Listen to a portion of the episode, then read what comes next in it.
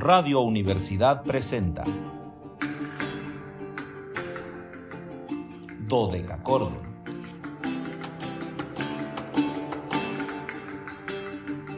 Un programa para encontrarse y reencontrarse con los autores y composiciones de la antigüedad, el medioevo, el renacimiento y el barroco.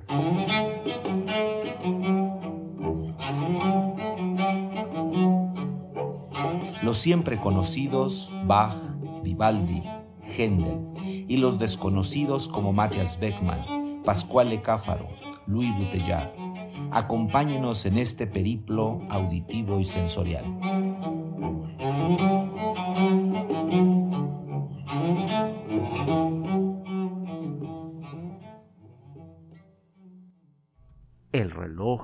Universidad Autónoma de San Luis Potosí marca las 13 horas con 3 minutos, una de la tarde con 3 minutos. Cálidas, no, no, no, no, no, bueno, veraniegas, no nos queda decir más que eso. Veraniegas, los 32 grados a la sombra que tenemos, así nos lo hacen saber. No se crean, estoy bromeando. Sé que hoy está un poco más fresco que otros días, pero ahora hace un poco de sol. Por lo tanto, cálidas invernales, no es cierto, otoñales aún, antiguas y sonoras tardes, estimados radioescuchas, bienvenidos a este su espacio radiofónico de la amplitud modulada de la universidad titulado Cordón en este lunes 29 de noviembre de 2021, noviembre llegado a su fin. Soy Luis Fernando Padrón Briones y seré su compañero en un viaje histórico musical. Hoy un viaje muy especial, por lo que además de ser su compañero seré su anfitrión en una noche de concierto, ahorita van a ver por qué noche, los invitamos a seguirnos a través de las redes sociales en www.facebook.com diagonal dodecacordon slp, dodeca con K, ICH Dodecachordon, SLP con mayúsculas. En Instagram síganos como Dodecachordon 2, 2 con número. Y en Twitter arroba Dodecachordon. Ya saben que ahí todo con minúsculas. Muy, muy, muy importante. Pero aún más importante es que nos marquen 444 826 1348. Nuestro teléfono de siempre está ahí listo para que ustedes lo hagan piquetear y repiquetear, que estemos en contacto, que sepamos qué nos gusta, qué no nos gusta, qué queremos hacer. Todo, todo, todos ustedes tienen el poder de decidir qué hacemos con Dodecachordo, qué hacemos con este programa de música antigua y barroca. Y bueno, pues eh, los que nos hayan seguido ayer, los que hayan estado ayer en la radio, pues eh, pudieron haberse dado cuenta que vamos a tener tres programas especiales. Uno fue el día de ayer, domingo, otro hoy y mañana para cerrar el mes, además, en torno a la vigésimo cuarta edición del Festival de Música Antigua y Barroca Los Fundadores. Antes de ello, la, eh, envío saludos a XHUASM FM 91.9, nuestra estación de Matehuala. Y además un saludo muy, muy, muy especial a Luis Fernando Ovalle, a quien finalmente tuve el gusto de conocer en físico el viernes pasado, que fue una verdadera maravilla estar en Matehuala, estar en nuestra estación en Matehuala, eh, ser recibidos por Luis Fernando, que bueno, debo decirles que eh, es una calidez, es una persona que está tan comprometida con la estación que pues de verdad es un gusto encontrarse con, con jóvenes, porque además, bueno, Luis Fernando es un joven, no solamente eso, sino es un joven muy enamorado de lo que hace, por lo cual pues me, me, me encantó, me encantó siempre, ya saben que les digo que me encanta estar en Matehuala, pero bueno, esta vez fue más todavía porque pude estar en la estación, conocer a Luis, comer pan de la jarochita finalmente, que la jarochita no lo patrocinó, fue un patrocinio de Luis Fernando, lo cual le agradezco todavía más. Y em, después dar una charla en el Teatro Manuel José Otón, donde estuve por la tarde, que fue otro verdadero gusto. Así que pues ¿qué les puedo decir? Sublimado ante esas eh, situaciones, ante esos momentos eh, de, de, pues, de emoción. Insisto, no puedo decirles otra cosa más que eso. Emoción, mucha emoción de estar en Matehuala. Y bueno, eh, les decía que ayer comentábamos el ingeniero Efraín Ochoa y yo, que ayer tuve el gusto de que el Inge estuviera aquí conmigo en la transmisión, en el programa, em, esta necesidad de sumar, cómo el, sumar es lo que permite lograr grandes empresas, lograr Em, construir productos eh, multidisciplinares, transdisciplinares, interdisciplinares, como lo es el Festival de Música Antigua y Barroca, nuestro emblemático festival, seguramente el más emblemático que tenemos tras el de Danza Lila López, porque bueno, por, por tiempo, el Lila López pues ha acompañado a muchas generaciones, muchos nacimos en medio del Festival Lila López y, y crecimos viéndolo, disfrutándolo, eh, pues mm, siendo partícipes de ese crecimiento del gusto de la gente por la danza contemporánea y en el caso del barroco pues creo que ha iluminado la vida de los jóvenes en las últimas dos décadas prácticamente y medias porque recuerden que el año entrante estaremos cumpliendo 25 años será nuestra edición de plata una ocasión muy especial para conmemorar para eh, encontrarnos y reencontrarnos porque al final los festivales son eso. Ayer teníamos el encuentro con el maestro Manuel Mejía Armijo, hoy tenemos el encuentro con Eloy Zúñiga. Y este, este viaje nos va llevando por todas estas aristas, por todas estas facetas de un, un festival eh, emotivo, un festival que, que además coincidía también con el regreso de los públicos a los espacios abiertos, a, los conciertos presenciales y eh, logramos mantener aforos eh, suficientes, aforos llenos al nivel de lo que ahora nos permiten las instituciones, los espacios, lo cual pues también es eh, sumamente maravilloso.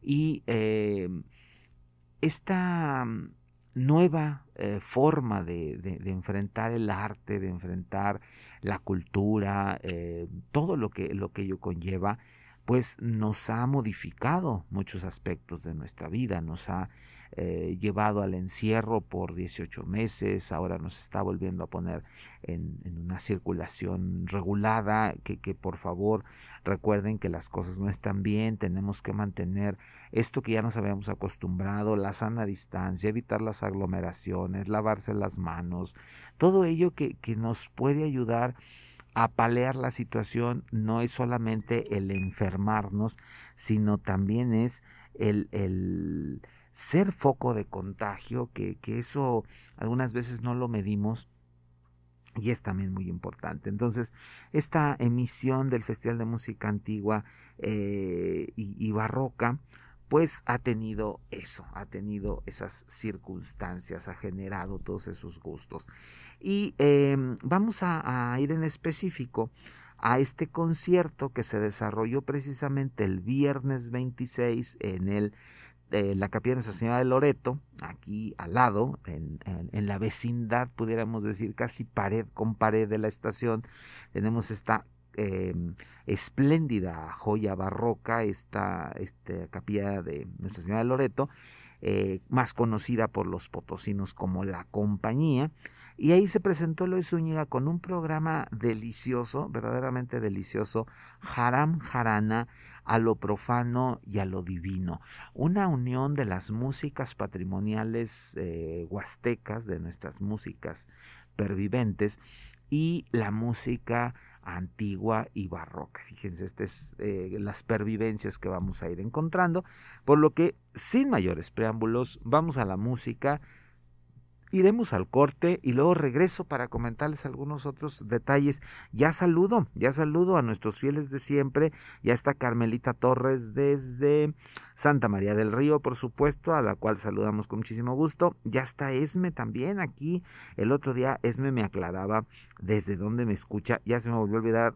Esme, vuélveme a recordar porque siempre se me olvida el punto. Así que pues aquí estamos saludándonos. Remy Mars hoy no nos ha saludado, seguramente ya nos está escuchando, así que vamos desde Angostura, me diste Esme a toda velocidad. Entonces saludamos Santa María del Río, Angostura, eh, Suecia, donde ya mi querida María Silvia Bajamón nos está escuchando, y por supuesto San Luis Potosí. Vamos entonces con el maestro Eloy Zúñiga, el zurdo, en guitarras, jaranas y otros instrumentos de cuerda punteada.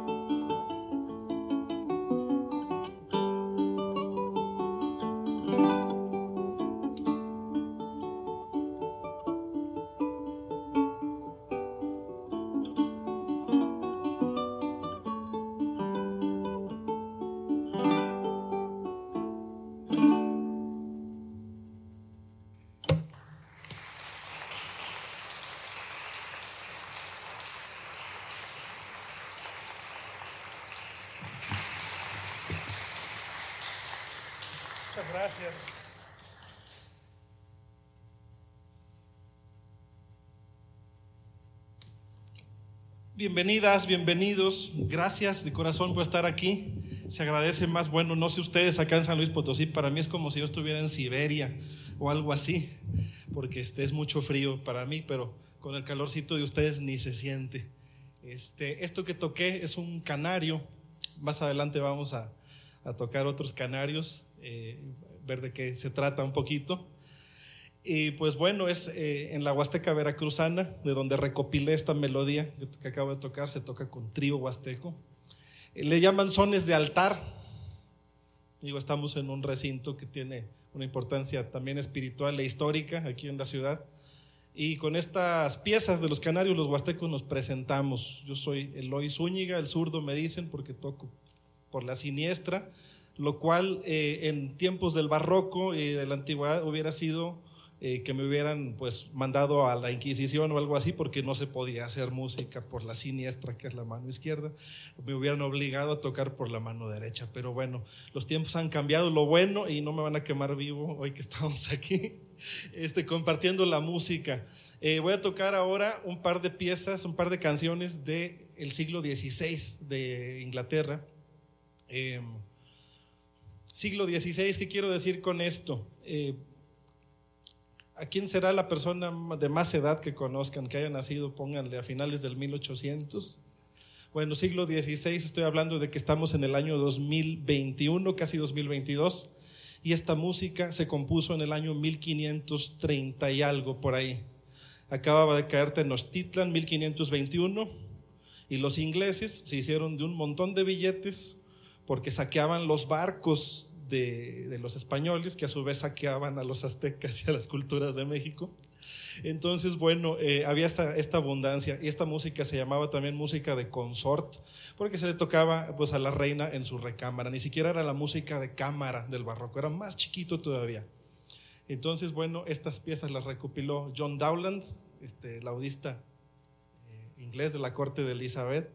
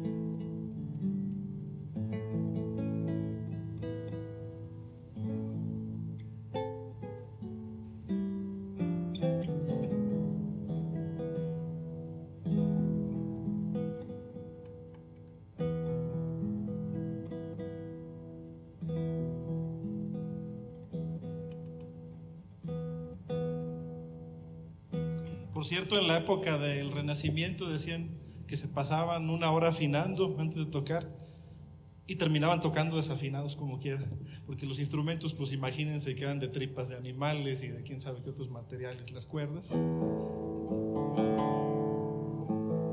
Voy a tocar ahora del periodo ya más este, lo que propiamente es el barroco. Quizá el máximo exponente de la música universal. Eh, Johann Sebastian Bach, eh, la suite para cello número 3 en Do mayor. Aquí es una transcripción para guitarra que está en este tono de La mayor. Eh, la música de Bach es tan monumental que suena bien en prácticamente todo. Esta pieza originalmente es para cello. Eh, de la música de Bach hay versiones en guitarra eléctrica, en órgano, en teclado, en, este, en bajo, en lo que ustedes se, les imagine, lo que ustedes se les ocurra. Y bueno, dice un amigo, eh, la música de Bach está tan bien hecha que suena bien hasta en el tono de los celulares, porque este, hasta los, las, melodías de Bach son muy populares, en realidad están en todas partes. Eh, voy a tocar solamente el preludio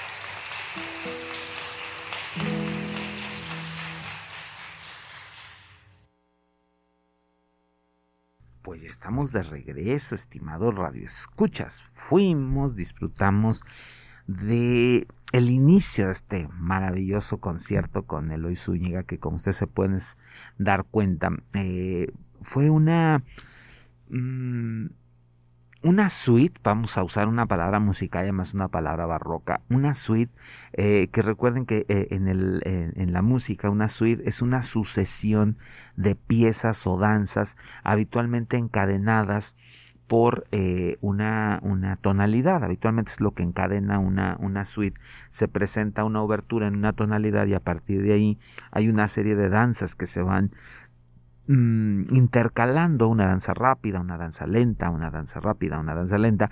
Y eh, en ese tenor, creo que Lois Zúñiga hoy nos está regalando eso, una suite en la que eh, a través de una serie de piezas barrocas, eh, en, el caso de las primeras que tocó renacentistas, en el caso de la música de Dowland, después pasó a Bach, por supuesto, había abierto con un canario que como él explicaba es la forma de abrir o saludar en, en, las huastecas y eh, vamos a seguir escuchando otra serie de piezas que, que nos van a dar esta idea global y cómo lo más importante, la música barroca es una obra que se puede tocar, se puede readaptar, se puede eh, mover hacia otros instrumentos, aunque esté pensada para un instrumento en específico, el mismo concepto barroco permitía que estas obras fueran tocadas en un instrumento que tuviera únicamente la misma tesitura. Era muy común tener obras para violín que eran también tocadas en flauta transversa o flauta de pico, insisto, siempre y cuando se adaptaran a la tesitura de, la música. Eh, había que respetar únicamente eso. Si estaba pensada para una voz soprano, pues se, buscaba un instrumento que tuviera tal alcance, o si estaba para una voz bajo, eh, exactamente igual. Solo había que respetar eso, pero se podía jugar con eh, el instrumento con el que se iba a hacer, el instrumento del que se disponía, y también un poco con las afinaciones. Era muy común jugar en el barroco. Con lo cual, eh, estas músicas que insisto, en el caso de nosotros son músicas perviventes, porque se han quedado ahí en el folclore. Ustedes lo van a ir viendo en el desarrollo del programa de hoy, como hay muchas músicas que se quedaron incrustadas en el folclore, sobre todo de zonas como la Huasteca, donde algunas danzas siguen siendo cultivadas aún ahora dentro de sus fiestas, dentro de sus cuestiones ceremoniales. Hay eh, danzas que se remontan al 1500, al 1600, es decir, son danzas renacentistas o barrocas que trajeron los españoles, eh, los, los naturales las escucharon, las hibridaron, las llevaron a sus instrumentos, conocieron los instrumentos de cuerda, por supuesto, que nos ligan al mundo árabe de manera indiscutible, y después eh, aún se fusionan con los elementos africanos que vamos a tener en el continente y que son nuestra tercera raíz de la que no podemos ni sustraernos ni decir que no existe, ¿no? La raíz africana está ahí y creo que cada vez nos damos más cuenta de ello. Vuelvo a, recordarles, este concierto se desarrolló el viernes 26 de noviembre de 2021 en la capilla de Nuestra Señora de Loreto y el programa se llama Haram Harana a lo profano y a lo divino. Es Eloy Zúñiga, el, el zurdo, en diferentes instrumentos de cuerda punteada. Vamos entonces a seguir disfrutando de este espléndido concierto que nos ofreció el vigésimo cuarto Festival de Música Antigua y Barroca, los fundadores. Vamos a tocar ahora, eh, a terminar esta parte del recital que es bueno, haciendo un poco lo convencional que se hace en un festival de música antigua y de música barroca. Eh, ya vamos a platicar de lo que viene.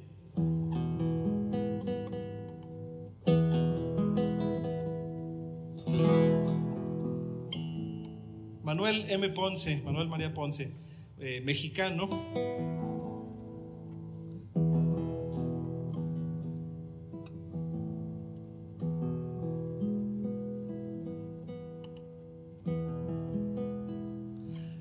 el maestro Ponce era un genio eh, como compositor y muchas cosas de su obra están basadas en estilos eh, anacrónicos a la época que él vivió. Entonces, por ejemplo, eh, a él se le daba muy bien componer obra en el estilo de la música barroca o en el estilo de la música del periodo romántico, etcétera, etcétera. Era muy camaleónico Manuel M. Ponce.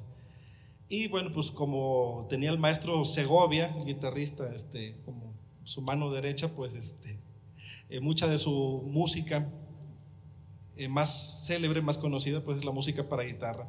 Voy a tocar este preludio que está en imitación del estilo barroco, en la imitación de hecho de la música de Bach, pero por ahí ya le mete el maestro unos ritmitos de guapango, este, que es lo que nos, más nos atañe el día de hoy.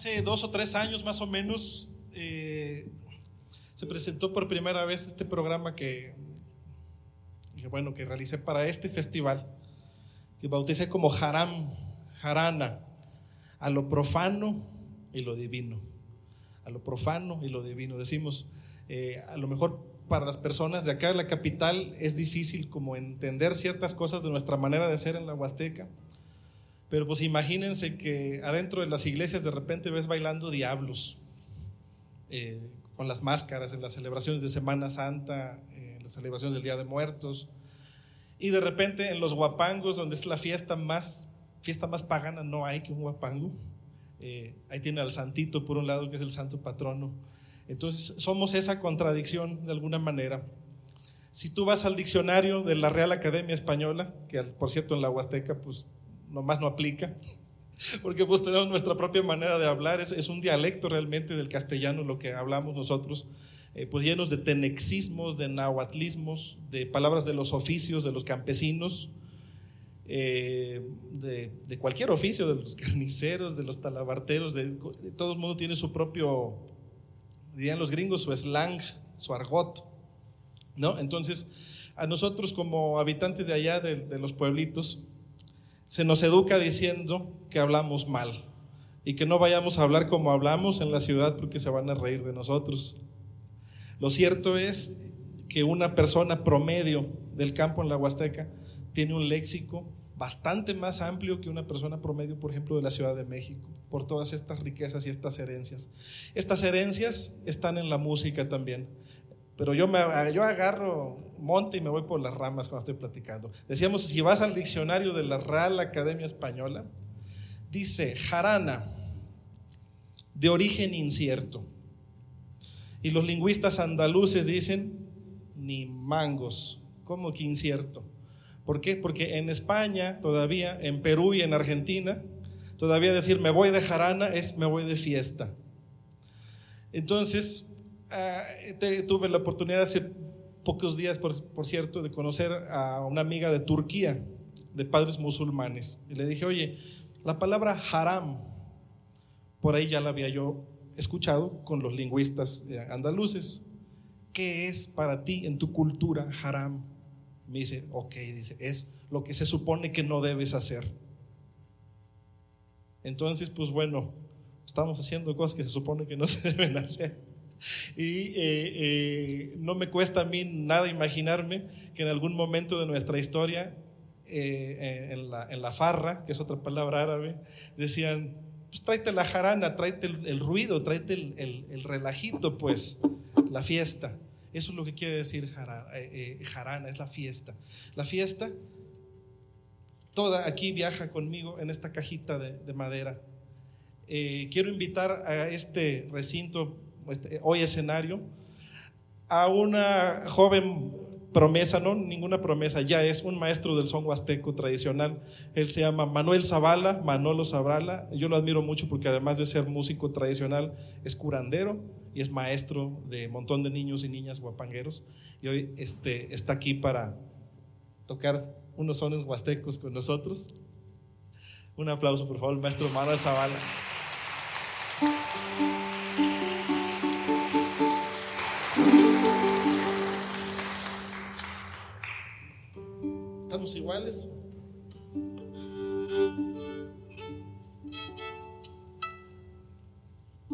Pues de allá del río Pánuco, Moctezuma, hoy estamos aquí con ustedes. Les agradecemos desde el fondo del alma. Vamos a, decirles gracias otra vez. Lo primero que toqué fue un canario de la Sierra de Otontepec, de allá de, la Huasteca Veracruzana. Vamos a tocar una serie de canarios. El canario barroco de Gaspar Sáenz, el canario a Chicomesochit, que es la deidad del maíz en, nuestra tierra, y el canario, que le llaman canario hidalguense, pues bien, se toca mucho en la Sierra de Hidalgo, pero los canarios nos vienen de herencia barroca, nada más que bueno, este, a nosotros en este sentido estamos representando una parte viva del barroco. Nosotros somos la cultura viva la cultura en resistencia, además representando a San Luis Potosí en este tipo de festivales. Las herencias nuestras son inmensas. Hay africanías, hay los lamentos de nuestras culturas ancestrales, por supuesto, este, toda la cultura que nos llegó con las cuerdas, las cuerditas nos llegaron de, pues bueno, de España. En España ya se tocaban canarios en la Edad Media, era música de la calle era música festiva. Algo a nuestras culturas originarias, algo le sonó divino, le sonó esto es de, esto es de los dioses o de Dios, cada quien, cada quien la suya, y ustedes tienen la última palabra. Canarios.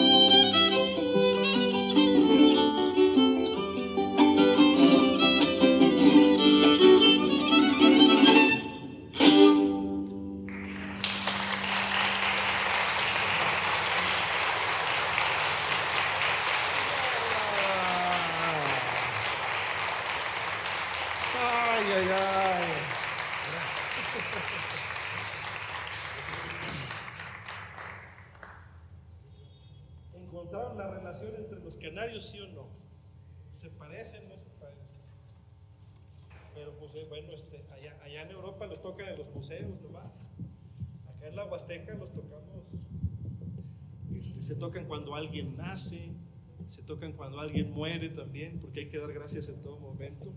Así, sin palabras, se da las gracias en, en la Huasteca, con la música.